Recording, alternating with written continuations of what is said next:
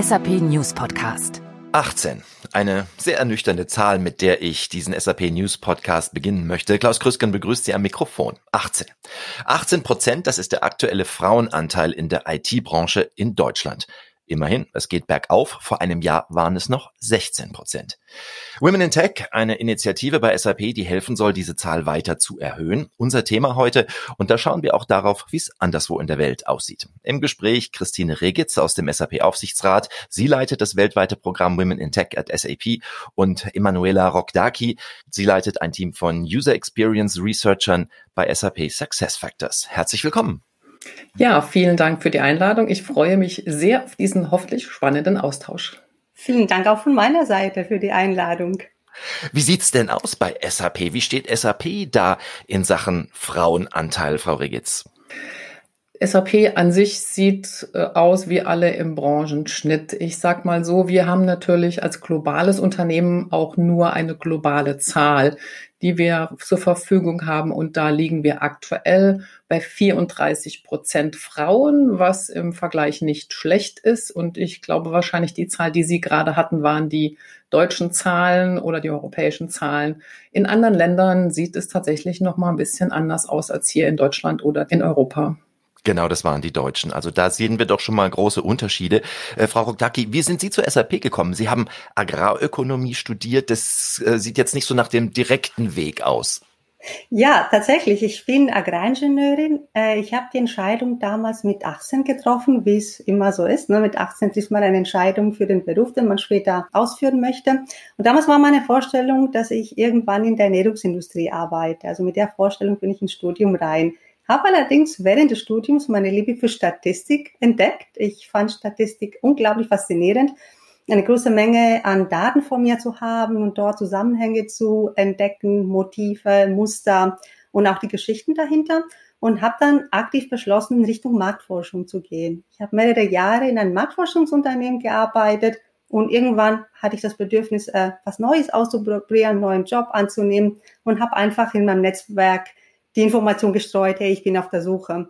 Und hat tatsächlich ein lieber Freund von mir, der damals bei SAP gearbeitet hat und immer noch bei SAP arbeitet, mir eine Stellenbeschreibung zuschicken lassen. Äh, ich habe sie mir angeguckt. Die Stellenbeschreibung lautete ja User Experience äh, Researcher gesucht.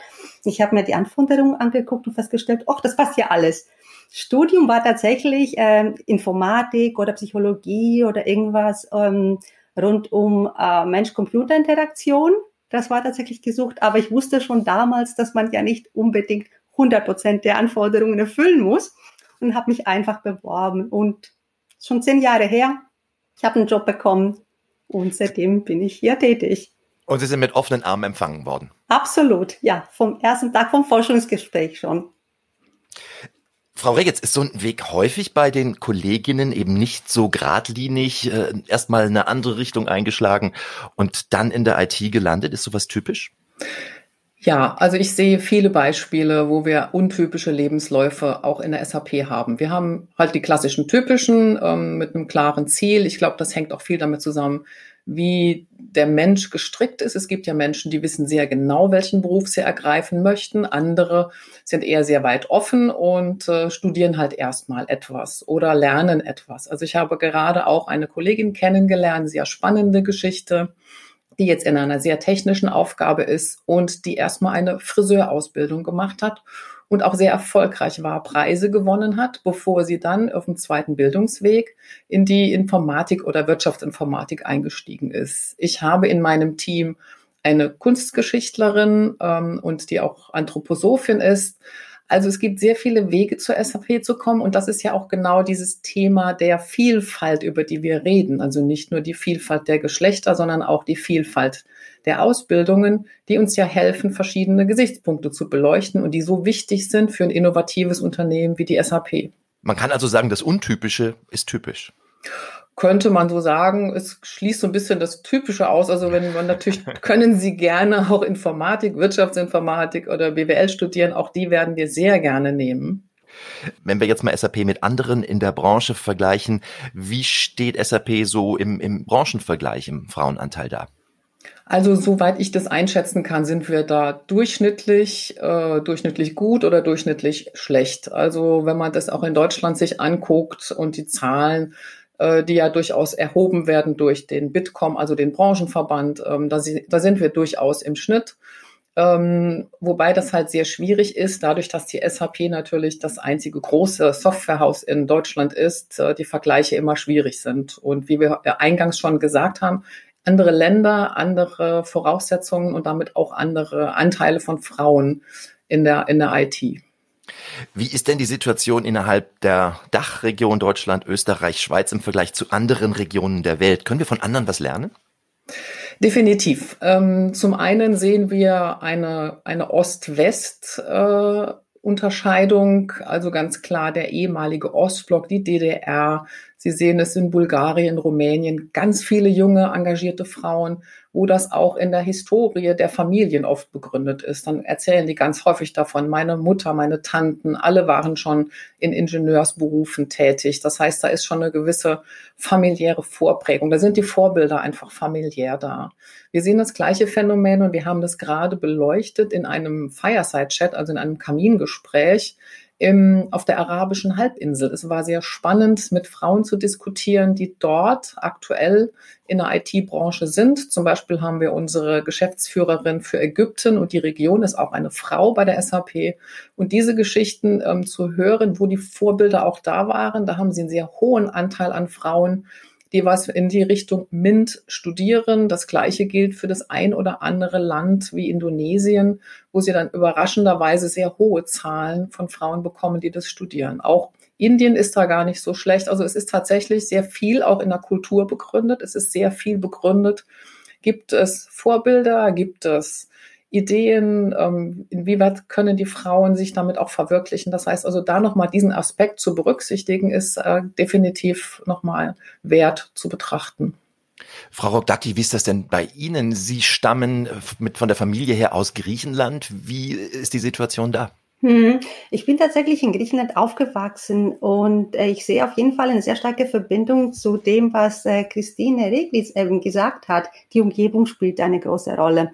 Und ich bin tatsächlich in einer Familie aufgewachsen, äh, die sehr liberal war oder ist, nicht konservativ ist und wo es überhaupt keine Rolle gespielt hat, ob ich ein Mädchen oder ein Junge bin.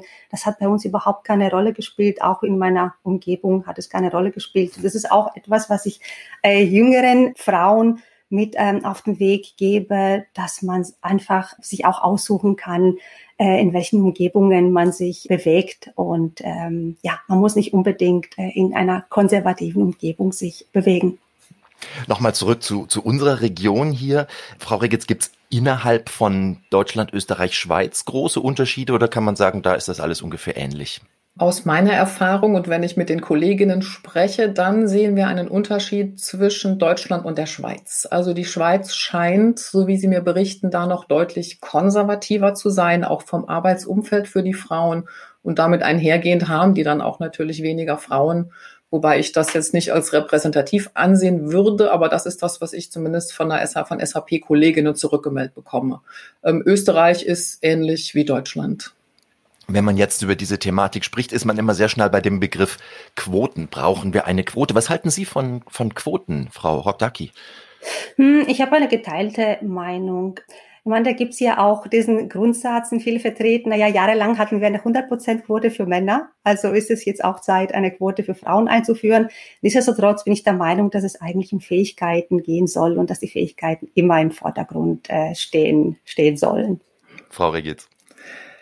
Ja, das ist ein sehr schwieriges Thema und äh, da kann man in der Tat geteilter Meinung sein. Und ich glaube, die Quote hilft uns, wenn es um eine, ich sag mal, Anschubfinanzierung geht. Also wenn man sagt, einfach erstmal das Thema auf eine Agenda zu hieven, auch, auch gerne auf eine politische, um das Thema einfach zu priorisieren und zum anderen auch, um klarzumachen, wir brauchen eine ausreichende Zahl. Und wenn wir die dann haben, dann ziehen die ja automatisch die anderen nach. Das ist, glaube ich, jetzt äh, auch nachgewiesen, dass ich glaube, sie brauchen 25 Prozent Frauen und dann kommt der Rest von alleine. Und ich glaube, wir müssen aber trotzdem erstmal anfangen, was Emanuela auch gesagt hat, wir müssen ja die richtigen Talente haben und ausbilden. Das heißt, wir müssen natürlich, bevor wir über Quoten reden, davon reden, wie kriegen wir eigentlich die jungen Menschen in die richtigen Ausbildungen rein? Was können wir dafür tun, dass sie in diese Richtung gehen? Und sie, wie gesagt, sie müssen ja nicht die theoretische Informatik studieren, aber sie müssten natürlich schon in die Richtung eine Affinität haben.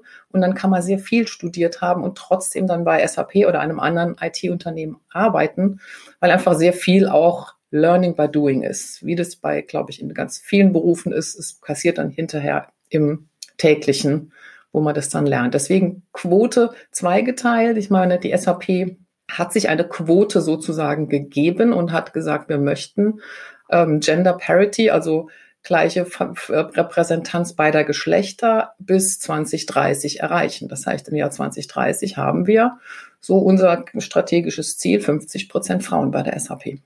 Und das Thema ist auf der Agenda bei SAP. Also diese Anschubfinanzierung in dem Sinne äh, hat stattgefunden. Initiative Women in Tech at SAP, das ist quasi der Leuchtturm. Wie hat es damit angefangen? Es fing damit an, dass wir eine interne Veranstaltung hatten für unsere weltweite Entwickler-Community. Und die findet einmal am Anfang des Jahres statt und da werden im Prinzip die neuen Themen vorgestellt, der Entwicklungsvorstand präsentiert, ganz viele Innovationsthemen werden vorgestellt und auf dieser großen Messe, die auch weltweit übertragen wurde an alle SAP-Entwickler, das ist eine große Menge, äh, gab es nicht eine einzige Frau auf der Bühne.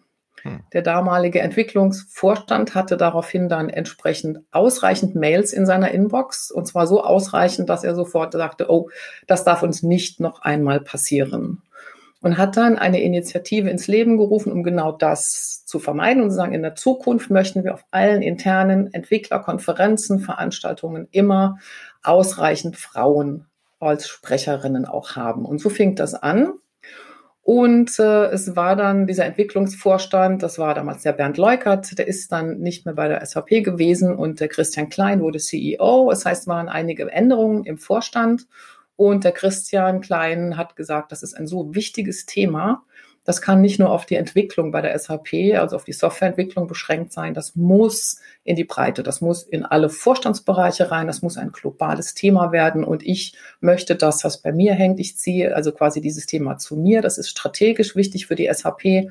Und so fing das an und dann wurde halt also dieses Programm ausgeweitet und es wurde eine Stelle ausgeschrieben, die ich dann, die ich mich beworben habe, die habe ich bekommen, habe mittlerweile ein Team und ein kleines, sehr schlagkräftiges Team und äh, wir arbeiten jetzt daran, unsere Frauen sichtbar zu machen, unsere Expertinnen sichtbar zu machen.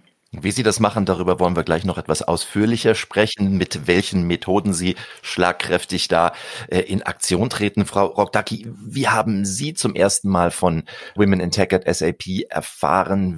Wie sind Sie da in Kontakt gekommen? Mhm. Ich glaube, es ist äh, einige Jahre her, da habe ich mich auf, äh, für ein Event registriert und war dann auf einmal in der Verteilerliste und seitdem bekomme ich Informationen zu Vorträgen oder Trainings, die angeboten werden und, äh, und so weiter. SAP ist eine sehr netzwerkgetriebene Firma. So ist Information dann zu mir gekommen, dass es diese Gruppe gibt. Und da ist natürlich der Netzwerkgedanke einfach entscheidend, dass sich die Dinge einfach verbreiten. Mehr oder minder von alleine. Korrekt, genau. Und das ist auch wichtig, gerade wenn man über einen globalen Ansatz redet, weil wir können natürlich jetzt nicht äh, in Indien, in äh, Palo Alto, in Shanghai äh, präsent sein als solche, sondern wir müssen uns dort natürlich auch ein Netzwerk aufbauen von Kolleginnen und auch gerne Kollegen, die diese Idee weitertragen und entsprechende Aktivitäten äh, antreiben, die dann auch zugeschnitten sind auf die lokalen vor Ort Bedürfnisse. Sie haben gerade eben schon ein Ziel angesprochen, Frau Regitz, bis 2030 50 Prozent, also richtig halbe halbe ordentlich verteilt. Was, was ist die Vision darüber hinaus mit Women in Tech? Wie könnte man es formulieren? Also wir haben lange an unserer Vision gearbeitet und äh, um es auch sehr klar zu bekommen. Und äh, unsere Vision ist, dass in zehn Jahren die jungen Frauen oder auch vielleicht die älteren Frauen zurückgucken auf heute und völlig überrascht sind, dass es nicht komplett selbstverständlich war, im Jahr 2021 etwas zu studieren, um dann bei der SAP anzufangen oder auch in einer anderen IT-Company. Also es muss einfach ein Selbstverständnis werden, etwas in diese Richtung zu studieren oder etwas in diese Richtung als Ausbildung zu machen. Wir suchen ja auch immer wieder Auszubildende. Auch hier haben wir ja ein breites Angebot. Wie finden Sie diese Version, Frau Roktaki? Könnte man sagen, ja, Sie leben sie schon? Würde ich tatsächlich sagen dass ich die Vision schon lebe. Und die Frage ist auch, was stellt man sich unter Tech vor? Und ich kann mir vorstellen, dass da oft der, der Haken nämlich äh, hängt, dass man ganz andere Vorstellungen hat von Tech, als äh, was die Realität letztendlich ist. Und ich muss auch ganz ehrlich sagen, als ich studiert habe, habe ich SAP gekannt, aber ich habe eher den Consulting-Bereich gekannt. Also SAP war für mich SAP Consulting. Ich bin gar nicht auf die Idee gekommen, dass ja SAP auch die Produkte entwickelt, die sie dann später verkaufen. Von daher kann ich mir vorstellen, dass oft die Vorstellungen, auch was IT ist und was es bedeutet, manchmal unklar sind. Und ähm, da könnte man auch auf jeden Fall ansetzen. Aber hat sich da vielleicht schon ein bisschen was geändert, weil IT, Technologie sehr viel mehr in unser aller Leben reingekommen ist. Ich meine, heutzutage haben Menschen Devices in der Hand, die unglaubliche Dinge tun können, die aber auch wiederum auf dieses Mensch-IT-Interface richtig abgestimmt sein müssen. Ähm, kann das sein, dass das allein diese Entwicklung da auch schon unterstützt? Also ich glaube schon, dass die Digitalisierung auf jeden Fall eine große Rolle spielt. Also wenn ich mich angucke, ich verbringe so viele Stunden am Tag vorm Rechner und wenn ich nicht vorm Rechner bin, habe ich äh, ein Handy äh, in der Hand und meine Umgebung macht es genauso. Also Digitalisierung ist auf jeden Fall in aller Munde. Wenn man einen Arzttermin äh, ausmachen äh, möchte, jetzt mit der Corona-Impfung, das waren ja auch digitale Systeme, die man benutzt hat. Also ich glaube auch, auch dass wir viel mehr Berührungspunkte haben als bis vor einigen Jahren. Ich habe da ein bisschen eine andere Meinung dazu. Was ich beobachte, ist schon, dass junge Menschen oder auch die älteren Menschen sehr viel mit den Devices arbeiten und die Apps benutzen. Äh, leider fehlt mir so ein bisschen die Neugier zu verstehen, was dahinter steckt. Und das ist genau das Problem, was ich sehe. Das ist ja auch diese so ein bisschen diese Unbekümmertheit, mit der diese Devices und Apps benutzt werden, ohne zu verstehen, was, wo fließen meine Daten hin? Wie funktioniert das eigentlich? Also ich glaube, es ist so eine Commodity, so eine Alltagswerkzeug äh, geworden, ohne die Funktionsweise und die dahinterliegenden Konzepte verstehen zu wollen. Und da würde ich mir ein bisschen mehr Neugierde wünschen, weil das ist ja auch wichtig zu verstehen. Also wo fließen meine Daten hin? Was passiert, wenn ich diese App starte? Was passiert, wenn ich meine Ortungssysteme anhabe? Und das sind alles Themen, wo ich sage, da brauchen wir doch noch viel mehr diese konzeptionellen, diese, diese Ausbildung, die das hinterfragen, verstehen und auch erklären können, weil das ist der nächste Schritt für mich und das ist, glaube ich, das Wichtige. Und der zweite Aspekt ist, ähm, ich gebe dir absolut recht, ähm, es geht schon weiter heute, als wir das vor, keine Ahnung, 30 Jahren hatten. Da war es noch schwieriger. Nichtsdestotrotz ist ja Software und gerade das, was SAP baut, also Unternehmenssoftware, sehr schwer zu greifen. Es, es, ist relativ einfach zu verstehen, was ein Auto ist und was es dafür braucht. Aber was braucht es, um eine gute Software zu bauen, die dann auch für unsere Kunden, die ja doch kritische Prozesse mit SAP-Software laufen haben, dass es halt auch für die dann auch wirklich ausreichend tut. Also dass es performant ist, schnell genug ist, dass es sicher ist. Da gehören viele Dinge dazu und die sind nicht greifbar. Und das ist, glaube ich, genau das Problem, das zu vermitteln, den jungen Menschen auch, zu sagen, äh, was bedeutet es eigentlich bei der SAP zu arbeiten? Und ich glaube, die Berufsbilder äh, ist ein Riesenthema. Die sind nicht klar. Und dadurch, dass die nicht klar sind, wissen viele natürlich nicht, ähm, ja, was kann man da eigentlich machen bei der SAP? Tatsächlich, das sehe ich genauso. Und wenn ich mir Kinder angucke, was ihre Wunschvorstellungen sind bezüglich jedes Berufes, da hört man oft Berufe wie ich möchte Polizistin werden oder Ärztin werden oder Rechtsanwältin werden. Im Bereich Tech zu arbeiten, ist sehr abstrakt, man kann sich nicht vorstellen. Wenn man Kinder fragt, also da gibt es ja auch so äh, regelmäßig Kinder von äh, Kollegen, die befragt werden, was macht denn Papa oder was macht deine Mama? Dann hört man oft, ah, die sind den ganzen Tag in Meetings. Und ich glaube, das spielt auch eine Rolle, dass die Vorstellung nicht da ist, äh, was man in so einem Beruf macht. Also das sind eigentlich jetzt zwei Aspekte, die Sie angesprochen haben. Da muss man wirklich schon in die frühen Lehrpläne reingehen, um auf der einen Seite mal diese Neugierde zu vermitteln, was steckt eigentlich hinter den Dingen, die wir nutzen, und auf der anderen Seite die Berufsbilder weiter auszubreiten, denn es ist halt nicht beim Lokomotivführer und beim Astronauten, äh, um jetzt die männlichen Berufsbezeichnungen da zu verwenden, schon Schluss. Gibt es etwas, das Frauen in der IT, in der Tech-Welt besser machen können als Männer. Es muss ja nicht immer alles gleich sein. In der Tat, ich glaube, was Kernkompetenzen sind in der IT-Branche, wir arbeiten immer in Teams. Es gibt kaum eine Aufgabe bei der SAP oder auch in anderen IT-Unternehmen, die man so alleine im Keller vom Computer machen kann. Das heißt, Teamfähigkeit ist für mich die Kernkompetenz. Und diese Teamfähigkeit schreibt man ja häufig auch dann Frauen zu. Also darauf einzugehen, dass das Team funktioniert, dass Konflikte gelöst werden, dass man ausreichend Zeit zur Kommunikation hat. Kommunikation ist ein Riesenthema. Auch das ist wichtig. Also innerhalb des Teams, Frauen können in der Regel sehr gut kommunizieren, also das heißt im Team, aber es muss ja auch über das Produkt der SAP kommuniziert werden. Es muss eine Dokumentation geschrieben werden, es müssen Handbücher geschrieben werden, es müssen Anleitungen, es muss Marketingmaterial erstellt werden, Leitfäden, die auf einer Homepage erscheinen. So diese zwei, ich glaube, Teamfähigkeit und Kommunikationsfähigkeit, das sind so die zwei Dinge, wo ich sage, viele Frauen wollen da genau dieses, diese beiden Dinge einbringen in ihre Berufe und das können sie bei der SAP. Können sie das? Nein, sie müssen sogar. Würde ich sofort unterschreiben. Ich würde auch Empathie hinzufügen, wird auch eher Frauen zugeschrieben. Aber nichtsdestotrotz, ich finde, es geht nicht nur um die Unterschiede und was Frauen besser können. Die Tatsache, dass wir Frauen, dass wir mehr Frauen in der IT haben, bringt automatisch eine andere Perspektive weil es führt zu mehr Diversität und mehr Diversität führt automatisch zu einer Vielfalt an Perspektiven. Und das finde ich sehr wichtig. Sehe ich auch bei uns im Bereich Success Factors. Wir ähm, stellen äh, Personalsoftware, also Human Experience Management Software her. Wir haben sehr viele Frauen. Bis ganz oben hin, unsere Unit Lead ist eine Frau, äh, über meinem Manager sind zwei Frauen.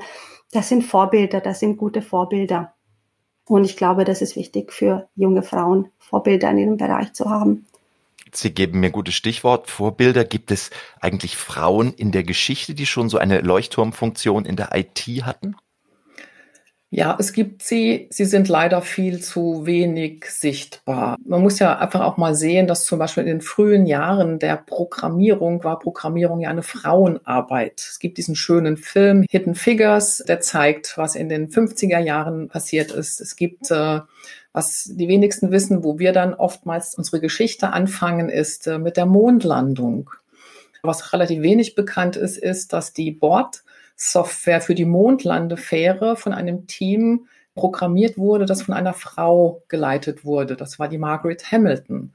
Und die war so innovativ, dass sie diese Mondlandesoftware so programmiert hat, dass sie fehlertolerant war. Das heißt, bei der Mondlandung gab es tatsächlich einen Fehler. Der Bordcomputer hat einen Fehler gemeldet und die Software war so schlau zu verstehen und damit auch die Information an die Entscheider zu geben, dieser Fehler ist nicht kritisch für die Landung.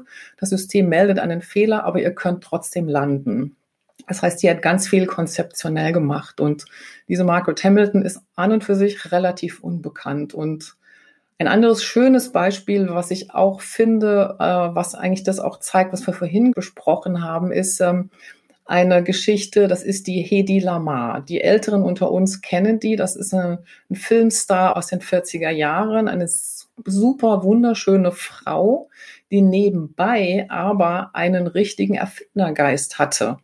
Ähm, die war also äh, vehementer äh, sie war eine Österreicherin und hat das Hitler-Regime also gehasst und wollte unbedingt die Amerikaner unterstützen und hat gemeinsam mit einem Kollegen überlegt, wie kann man Funksteuerung für Torpedos quasi sicher machen. Das war die grundlegende Arbeit für alles, was heute Funkkommunikation ist. Also die grundlegenden Arbeiten für die Kommunikation auf dem Handy zum Beispiel. Und die hat das ganz spannend mit Lochkarten gemacht und die Lochkarten wurden damals für Klaviere, für selbstspielende Klaviere benutzt, damit das Klavier halt wusste, was es spielt. Also es gibt Beispiele. Sie sind, sie werden langsam bekannter über diese Hedi Lamar. Das habe ich auch erst über einen Dokumentationsfilm erfahren. Also wir können an der Stelle noch viel mehr rausstellen, auch über diese nicht geradlinigen Wege in die Technologiebranche. Ich greife gerade noch mal kurz Hidden Figures auf. Für die, die nicht sofort Bilder vor Augen haben, das war die Geschichte von den drei afroamerikanischen Mathematikerinnen, die im Apollo-Programm mitgearbeitet haben. Wunderbarer Film, Oscar nominiert. Jetzt haben wir so ein bisschen die, die Frauen aus der Historie sichtbar gemacht. Was tut Women in Tech nun, um für Sichtbarkeit heute zu sorgen? Was sind die konkreten Projekte, Engagements, äh, Dinge, die sie tun? Genau, also zum einen haben wir natürlich eine interne Aktivität. Ganz viel wichtig ist, dass wir unsere Frauen intern bewerben, weil oft kriege ich ja die Antwort, wenn ich dann sage, wieso habt ihr auf der Bühne jetzt irgendwie nur eine Frau und fünf Männer? Ja, wir haben ja keine. Und dann sage ich, okay, das stimmt nicht. Das heißt, intern helfen wir jetzt einfach auch, dass unsere ganzen Veranstaltungen ausreichend Frauen haben und dass diese gefunden werden können. Das machen wir gerade mit unserer internen SAP IT. Wir haben eine eigene IT-Abteilung, so dass wir da auch eine intelligente Technik haben, diese Frauen zu suchen. Zum anderen vernetzen wir die Frauen. Wir suchen also konkret für Projekte zum Beispiel äh, Frauen, die mitmachen, wie jetzt zum Beispiel Emanuela. Die kam also auch, dass wir gesagt haben, wir suchen eine Partnerin für mich für diesen Podcast und sind auf die Suche gegangen und haben dann Emanuela gefunden und waren ganz äh, begeistert. Und so machen wir sehr viel, wo wir intern Frauen auf Bühnen heben. Also wir machen auch, äh, wir nennen es Tech Talks, also Veranstaltungen, wo dann die Frauen über ihr Fachthema sprechen, wo dann intern jeder teilnehmen darf. Also das machen wir, um intern die Frauen mit ihrer Expertise sichtbar zu machen. Und das Ganze machen wir auch extern.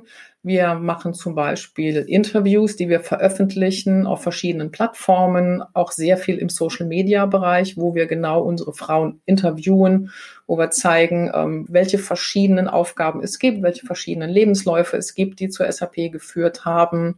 Social Media ganz viel, also sei es LinkedIn, sei es Twitter, auch da promoten wir genau unsere Frauen, einfach um diese Vorbilder zu schaffen. Auch immer ganz wichtig weltweit, aus allen Ländern, die wir haben, in allen Altersklassen, äh, in allen Aufgabengebieten. Ist eine große Aufgabe. Wir haben sehr viele Aufgabengebiete und das machen wir nach außen und arbeiten dann auch mit äh, Verbänden zusammen, versuchen Frauen also auf Konferenzen zu positionieren, zu sagen, wir haben hier, die bewerben sich als Sprecherin auf Konferenzen oder wir werden angefragt. Ähm, das heißt, wir versuchen alles, was intern und extern möglich ist, die Frauen sichtbar zu machen, weil ja auch diese wir brauchen ja auch Vorbilder, die niedrigschwellig sind. Ich möchte ja vielleicht als Schülerin in einer Berufsorientierungsphase jetzt nicht mich vergleichen mit einer Vorständin, sondern eher mit jemandem, der vielleicht ähm, bei der SAP eine Ausbildung hat und damit sehr viel näher an meiner Lebensrealität ist. Und das tun Sie weltweit? Das tun wir weltweit, korrekt, ganz genau. Schüler haben Sie gerade angesprochen, Schülerinnen. Frau Rogdaki, Sie haben ja auch öfters mit Schülerpraktikantinnen zu tun, denke ich mal. Was, was geben Sie denen mit und was sind da, was sind da die Fragen? Ja, tatsächlich. Ich habe mehrmals Schülerpraktikantinnen betreut. Es war Zufall, dass es Frauen waren. Praktikantinnen hätten auch Praktikanten sein können. In meinem Fall waren es meistens äh, junge Mädchen die für ein oder mehrere Tage zu uns in die Abteilung gekommen sind. Wir haben sie einfach integriert in den Alltag unserer Abteilung. Wir haben sie einfach in Meetings mitgenommen und danach so ein bisschen übersetzt, was in dem Meeting passiert ist, warum waren wir in dem Meeting, was haben wir diskutiert. Ich versuche auch immer, wenn wir so jemanden haben, äh, eine Praktikantin in der Abteilung, auch eher andere Rollen äh, zu zeigen, die es gibt. Äh, zum Beispiel ein Meeting aufsetzen mit einem Entwickler oder mit einer Produktmanagerin oder mit einer UX-Designerin, dass man sieht, es gibt verschiedene Rollen in der Softwareentwicklung. Es ist nicht, sind nicht nur Menschen, die den ganzen Tag im Keller sitzen und codieren. Und tatsächlich haben wir auch in der Vergangenheit Praktikantinnen die haben sich einbringen können in Projekte, bei denen wir gearbeitet haben. Zum Beispiel kann ich mich erinnern, vor vor Corona, vor zwei Jahren, da hatten wir einen Workshop vorbereitet und haben damals noch auf Flipcharts die Agenda aufgezeigt und aufgemalt. Und die Praktikantin, die konnte sehr gut äh, zeichnen und hat dann gefragt, ja, kann ich euch helfen? Und wir so, ja, natürlich, klar. Sie hat uns wirklich geholfen, hat sehr schöne, ansprechende Flipcharts äh, gemalt und sie war selber überrascht, dass sie sich einbringen konnte. Wir waren alle sehr, sehr dankbar und äh, glücklich darüber. Da merkt man schon, wie, wie unterschiedliche Dinge helfen können, sich einzubringen. Was würden Sie sagen, ähm, was ist die eine wichtigste Fähigkeit, die man mitbringen müsste, um von der Schülerpraktikantin zur Mitarbeiterin bei SAP zu werden? Hm. Ich würde jetzt erstmal Soft Skills erstmal erwähnen. Die Kommunikationsfähigkeit, die die Christine erwähnt hat, und die Teamfähigkeit sind sehr wichtig. Und ich würde auch hinzufügen Offenheit, Neugier, Experimentierfreudigkeit, das sind wichtige Eigenschaften, die man mitbringen sollte. Und gleichzeitig ist es, glaube ich, wichtig auch immer, und auch das ist oft für Frauen ja was, was sehr attraktiv ist, die Technik in Verbindung mit dem Nutzen zu bringen. Also warum tun wir das eigentlich? Wir bauen ja keine Software, die dann irgendwie im leeren Raum ist, sondern die nutzt ja den Menschen etwas. Sie hat einen bestimmten betriebswirtschaftlichen Hintergrund. Und sei es nur, dass wir eine neue Software, wie wir jetzt bei der Emanuela bauen, äh, für die Genehmigung eines Urlaubsantrages oder einer Abwesenheit. Also wichtig ist auch hier immer wieder diese Verbindung herzubringen zwischen der Benutzer, da gibt es ja jemanden, der das nachher benutzen muss, und wie kann man das eigentlich technisch dann auch umsetzen? Also immer diese auch die Verbindung Nutzen, Technik zu beleuchten. Was kann man nun tun, um mehr junge Frauen in die IT-Branche zu holen? Wir können, glaube ich, einfach nur ganz viel reden, darstellen und versuchen, die jungen Menschen zu motivieren und ihnen sehr deutlich zu machen, hm, wie spannend es ist, in dieser Branche zu arbeiten. Ähm, man kann die verschiedensten persönlichen auch ähm, Affinitäten umsetzen. Also man kann 20 Jahre im gleichen Thema sein, kann da der, die Expertin, Experte sein für irgendein Thema oder man kann in eine projektorientierte Rolle gehen und sagen, ich mache halt alle drei Jahre ein neues Projekt. Ich gehe jetzt in eine kundenorientierte Rolle.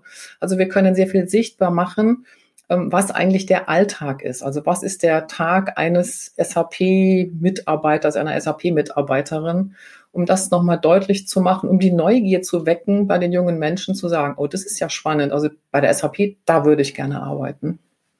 Frau Robdaki, hätte Ihnen das den Weg dann geradliniger gemacht, wenn das vor zehn Jahren schon so gewesen wäre? Um ehrlich zu sein, glaube ich nicht. Mein Weg hat sich einfach ergeben. Der eine Schritt hat äh, zum anderen geführt. Aber ich habe bei SAP gemerkt, von Tag eins, dass ich mich so einbringen kann, wie, wie ich bin. Also mit meinem Charakter, mit meiner Persönlichkeit und natürlich auch mit den Skills, die ich habe. Und ich habe immer sehr gute Weiterentwicklungsmöglichkeiten gefunden. Und vielleicht, was ich noch dazu anmerken möchte, ich hatte immer bis vor einem Jahr Frauen als Managerin gehabt. Das war für mich selbstverständlich, dass ich Führungskräfte hatte, die weiblich waren. Ich glaube, das ist auch ein Aspekt, der wichtig ist, die, diese Vorbildfunktion im eigenen Team zu haben. Ja, und ich glaube, es ist auch wichtig, den jungen Menschen ähm, eine gewisse Angst zu nehmen. Äh, ich erinnere mich, als ich studiert habe, ich dachte, mit der Wahl meines Studienfaches treffe ich eine Lebensentscheidung und kann nie wieder irgendwas anderes machen. Also klar zu machen, ähm, dass die SAP für, für beide sagen wir, Typen etwas bereithält. Für die, die sehr klar wissen, was sie machen wollen, aber auch für die, die sagen, eigentlich kann ich mir sehr viel vorstellen. Und auch dafür ist genau für diese Menschen ist die SAP super, weil äh, wir auch intern gute Wechselmöglichkeiten haben. Wir machen ganz viel für interne Ausbildung. Das heißt, die Angst zu nehmen, den jungen Menschen, ich muss genau wissen, was ich machen will bei der SAP und das ist eine Entscheidung, die ich nicht revidieren kann, das ist völlig falsch. Also wir entwickeln uns und ich kann tatsächlich heute bei der SAP in einer Beratung anfangen oder in einem Service, gehe dann in die Softwareentwicklung oder gehe in die Personalabteilung. Das heißt, wir sind sehr durchlässig und die Menschen äh, sollen sich einfach nur dafür interessieren. Natürlich für die Technologie oder für Software an sich äh, muss ein gewisses Fable da sein, aber ansonsten einfach versuchen, was Gutes zu studieren, eine gute Ausbildung zu haben. Und wir haben bei SAP viele, viele Möglichkeiten. Sie haben es gerade gesagt, auf die Frage, was kann man tun, um mehr junge Frauen in die IT-Branche zu holen, drüber reden als einen Aspekt. Das haben wir heute getan. Ich fand es sehr, sehr spannend. Von 16 auf 18 Prozent Frauenanteil in der IT in Deutschland. Ich hoffe mal, dass Initiativen wie Women in Tech at SAP helfen, dieses zaghafte Wachstum zu beschleunigen. Herzlichen Dank, Christine Regitz und Emanuela Rockdaki. Danke für Ihr Engagement und für all die Einblicke, die Sie uns heute gegeben haben. Danke. Sehr gerne. Gerne. Danke für die Einladung. Mein Name ist Klaus Krüsken, das war unser SAP News Podcast zum Thema Women in Tech. Schon bald haben wir eine neue Ausgabe für Sie. Die finden Sie überall dort, wo es Podcasts gibt. Danke fürs Zuhören.